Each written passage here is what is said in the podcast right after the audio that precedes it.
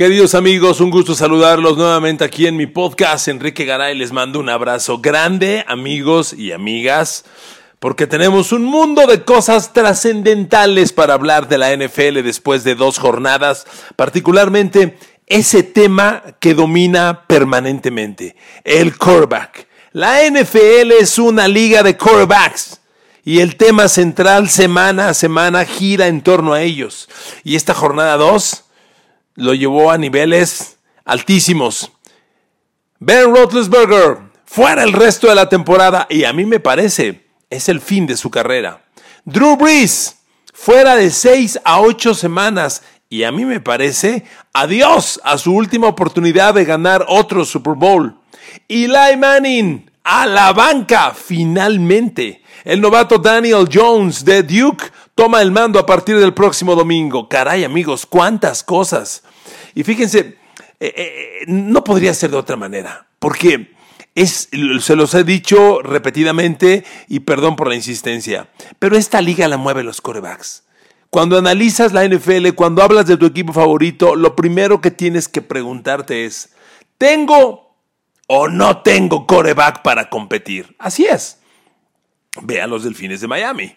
Desde Dan Marino no hay un coreback elite. Y siguen buscando uno. Este año son los peores de la liga y lo van a, desde hoy ya son el peor de la liga en la jornada 17. No van a pasar, no va a pasar nada con ellos. Es un equipo que no tiene coreback, que, ahí empieza todo. Vean los Bills. Todavía son un equipo con muchas carencias, pero ya tiene coreback.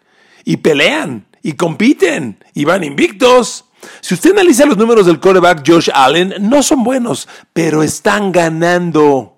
A veces cometemos el error de evaluar a un coreback estrictamente por yardas por pase, porcentaje de pases completos, touchdowns, intercepciones. A ver, amigos, ganas o pierdes con ese coreback. Y déjenme darles un ejemplo ajeno a la NFL. Algún día estaba hablando con Eduardo Nájera, mi queridísimo amigo, jugador NBA de 11 años con los Dallas Mavericks en la NBA. Y hablábamos de jugadores y de talentos y de qué jugadores pueden o no pueden llegar. Había, varios prospectos y temas en, en ese momento en la charla con él. Y él me dice, olvídate de números. Hay una estadística clave en la NBA. Lo primero que un entrenador ve es cómo quedó el equipo cuando tú jugaste. Más allá se apoyaste, aportaste mucho o aportaste poco, ganamos o perdimos contigo en la cancha. Y él me dice, es que hay jugadores que por alguna razón están en la cancha y algo pasa, pero empujan al triunfo. Y a lo mejor sus números individuales no son tan relevantes, pero empujan al triunfo. Y otros empujan a la derrota. Así que lo más importante es cómo quedó el equipo el día que tú jugaste. Estadística clave. Y es lo que yo les pido, regresando a la NFL, que valoren con Josh Allen. ¿Cómo quedan los Bills con Josh Allen al mando? Después vemos si Allen tiene cuántas yardas, cuántas intercepciones. El señor está ganando partidos. Y de eso se llama esta historia, que es justamente lo que no está pasando con Eli Manning. Con Eli Manning los gigantes llevan cinco años perdiendo todo. Eli Manning con su cara de yo no fui, no es que la línea, no es que los receptores, ay papá, papá, papá, por favor, digo, no, no es un pretexto. Vean a Patrick Mahomes. ¿Cuántas veces yo he escuchado el pretexto de que, ay, es que al coreback le cambiaron el coordinador ofensivo el segundo año y eso es muy difícil? A ver, señores, a Patrick Mahomes le cambiaron el coordinador ofensivo de su año de novato a su año 2. Y el señor respondió con 50 pases de touchdown. Entonces, ¿qué ole? Y la semana pasada a Patrick Mahomes le quitaron su mejor receptor y se lo van a quitar cinco semanas, Tyreek Hill. ¿Y qué hizo Patrick Mahomes? 400 yardas y cuatro touchdowns. Entonces, hay quienes dan resultados y quienes dan pretextos. Frase histórica de Vince Lombardi. Hay dos tipos de jugadores, el que da resultados y el que da pretextos. Señor Eli Manning, lo felicito por sus Super Bowls, Tremendo Super Bowls. Usted tiene un lugar en la historia que nadie le va a quitar. Le ganó dos a Tom Brady. Al que nadie le gana en la NFL, usted le ganó dos. Y sobre todo le ganó uno, el de la temporada invicta. Que si no lo hubiera hecho, Brady no estaría en el cielo, estaría en la estratosfera. Con siete Super Bowls y una temporada invicta, olvídense, Manning lo impidió. Sir Manning, su lugar en la historia no se lo quita a nadie. Pero hace cinco años es un cartucho quemado, señor Manning. Este, este año es el fin de Ben Roethlisberger y de Eli Manning. Tomemos el caso de Big Ben. A ver, amigos, no se puede tener un coreback tan frágil. La lesión por sí solo que, sufre Roethlisberger la semana pasada, el domingo pasado en su partido, pues ante Seattle, pues da tristeza, pero es resultado de todos los golpes que ha sufrido. Por eso a mí me enfada tanto cuando un coreback elige el repartir golpes con los defensivos. Los corebacks no están para eso. Y Big Ben es un perfecto ejemplo. Claro, Big Ben ya tiene 15 años en la liga, que no son pocos ya ganó un Super Bowl, ya perdió otro. O sea, Big Ben tiene un mundo recorrido muy importante.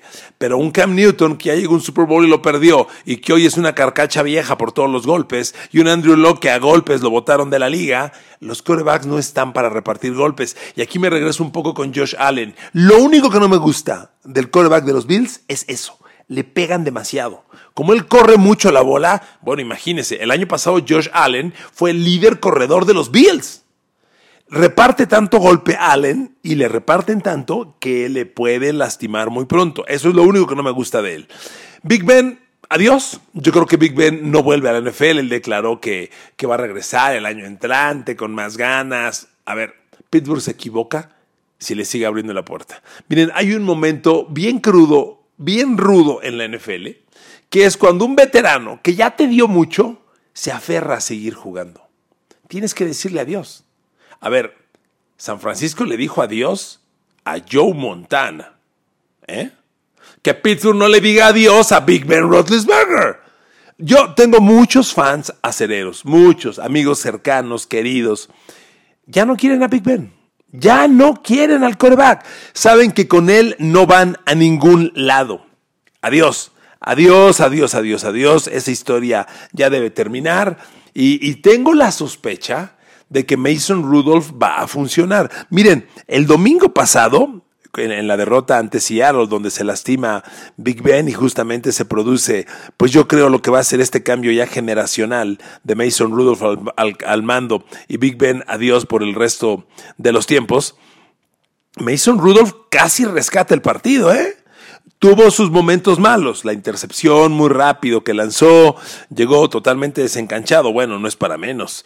Estás en la banca, no estás pronosticado a jugar y de pronto pásale, pues no está fácil. Pero si usted analiza lo que hizo Mason Rudolph, para mí no estuvo nada malo, ¿eh? El chavo acabó 12 completos de 19 lanzados, 112 yardas, dos touchdowns y una intercepción. Big Ben iba 8 de 15 para 75 yardas. Big Ben ya no tiene nada. Además, ¿sabe qué? Hay un hombre muy importante en Pittsburgh, en mi opinión, que nunca hizo clic con Big Ben, el receptor James Washington. James Washington, al igual que Mason Rudolph, es jugador de la Universidad de Oklahoma State. El año pasado, en el draft, en el draft 2018, James Washington fue la segunda selección de draft de Pittsburgh y Mason Rudolph la tercera. Se conocen con los ojos cerrados.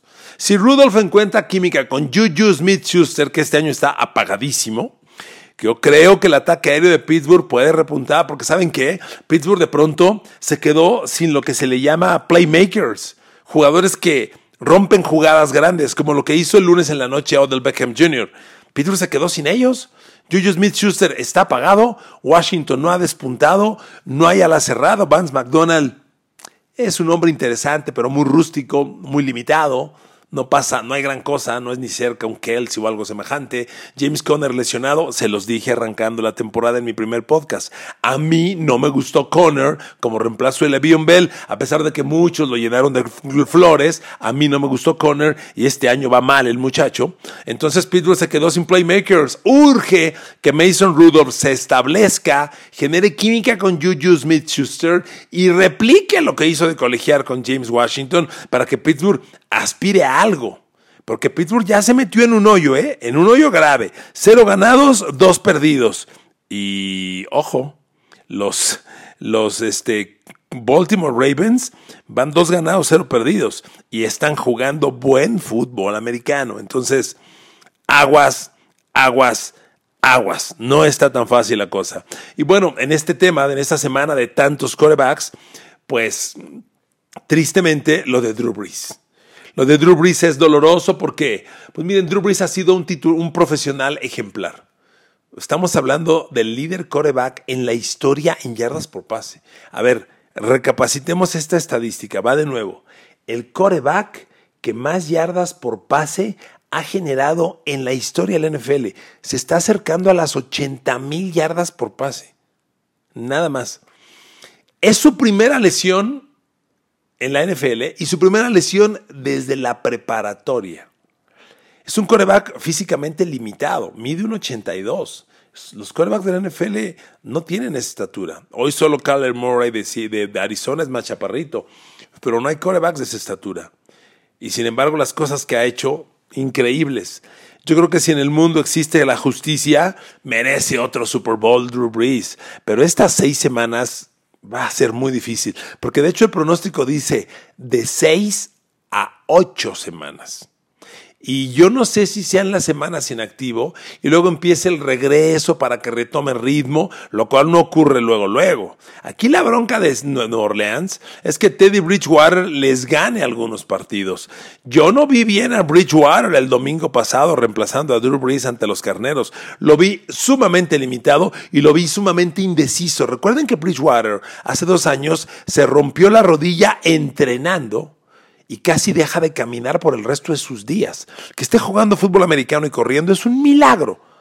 Yo no vi bien a Bridgewater. Y si Bridgewater de estos 6, 7, 8 juegos no le gana a Nueva Orleans 3 o 4, cuando menos, se pueden ir los playoffs. La ventaja que tienen los Santos es que están en una división de veras mediocre. Carolina 0-2, Tampa Bay 1-1 y Atlanta 1-1. Atlanta jugando mal. Esta es la gran oportunidad de Atlanta, pero no les veo equipo. El lunes, el domingo en la noche le ganaron a Filadelfia, pero con mucha lagrimita, ¿eh? Una genialidad de Julio Jones en combinación con Matt Ryan hicieron el touchdown, pero yo no le veo bien a Atlanta, a quien se le abre la oportunidad ante la lesión de Drew Brees. Pero los Santos, esta vez, traen mucho más que Drew Brees. Está Camara, y si el equipo se basa en la carrera, puede competir. Y bueno, Teddy Bridgewater, ahí tiene a Michael Thomas, ahí tiene a, un grupo de receptores bien interesante. Y la defensa de los Santos es buena. Con todo y que en la jornada 1 Tejanos les hizo casi 500 yardas, ese equipo tiene defensa para competir y dependen de ella las próximas semanas. Así que amigos, son las, las, las cosas. Les estoy grabando este podcast martes por la mañana cuando acaban de dar la noticia lo de Daniel Jones, titular sobre Eli Manning, por eso se lo mencionaba también. Y bueno, pues no es para menos que el tema central de la NFL pues sean los corebacks. Porque del lado positivo, ¿qué tal Dak Prescott de los Dallas Cowboys? Otro gran día, ¿eh? Otro gran día de Dak Prescott. Y miren que jugar en Washington no es un tema fácil. Ganar en Washington siempre va a requerir de un gran esfuerzo. Es un territorio hostil, es un rival que conoce muy bien a los Cowboys y que no les hace fácil cada partido. Sin embargo, ganaron los Cowboys, ganaron bien. Dak Prescott otra vez con una buena actuación. Le voy a dar los números acumulados de Dak Prescott después de dos jornadas. Siete pases de touchdown, una intercepción yardas, yardas, yardas, yardas, ah, yardas. 674, son 340 por partido. Eh, rating, 142 de rating. Va excepcional. y miren que no han requerido tanto de Ezekiel Elliott. Entonces, este equipo está bien. tienes coreback, compites. No tienes coreback, no compites. Y Dak Prescott está jugando bien. Dallas va a ganar el próximo domingo va con la va contra el cheque al portador que significa enfrentar a los Delfines de Miami. Claro que les va a ganar, pero después va a Nueva Orleans y es en Nueva Orleans. Y estos Santos desesperados, sin Drew Brees en su casa, con su defensa, van a ser un gran reto, sobre todo para Dak Prescott. Ahí lo quiero ver. Después Dallas recibe a Green Bay. Ahí empieza la racha complicada. Santos, Green Bay, un descansito visitando a Jets y luego Filadelfia, que es con el que se van a definir la división.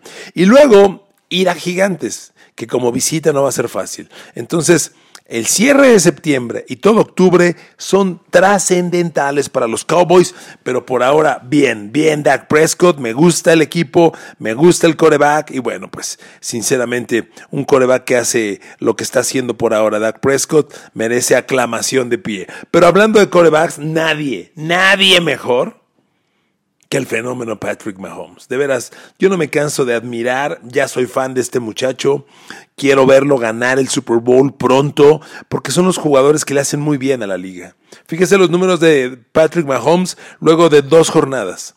821 yardas, un poco más que Dak Prescott. 7 touchdowns, igual que Dak Prescott, pero cero intercepciones. Y 136 de rating. Nada más.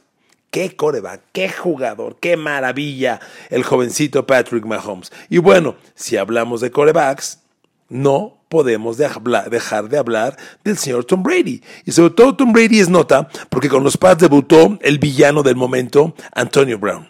Y enseñó lo que puede ser Brady, los Pats y Antonio Brown juntos. y realmente la química fue instantánea. Brady lo buscó decididamente para generar eh, de generar impacto con él. Lo logró de inmediato, tuvo un touchdown, completó. De hecho, los primeros tres, cuatro pases de Brady, tres fueron para Antonio Brown. El equipo se vio muy bien y Tom Brady, continuando esta charla de corebacks, pues trae unos números sensacionales. Después de dos partidos, cinco touchdowns, cero intercepciones, 605 yardas, 124 de rating, el coreback de 42 años jugando de esa manera. Queridos amigos, la NFL es una liga de corebacks. ¿Tu equipo tiene o no tiene coreback? Porque si no tiene, fórmate. Hazle como Miami. Echa a perder la temporada buscando la primera selección de draft y agarrar alguno de los mejores prospectos. Porque este año, a la NFL, el año entrante a la NFL van a llegar Tua Tagovailoa de Alabama, Justin Herbert de los Patos de Oregon y Chris Fromm de los Bulldogs de Georgia y son tres corebacks que en apariencia traen talento de superestrellas para la NFL. Y Miami quiere uno de ellos, por eso está echando a perder la temporada desde Dan Marino no tienen un coreback. Queridos amigos, mi, podcast de esta semana. Abrazo a todos con todo mi cariño. ¡Viva México, campeones! Adoro mi país. Soy mexicano y la independencia la viví comiendo pozolito, con tostadas con crema y viendo la NFL. Abrazo, los quiero mucho, que estén muy bien. Nos escuchamos esta misma semana con el previo de la próxima jornada.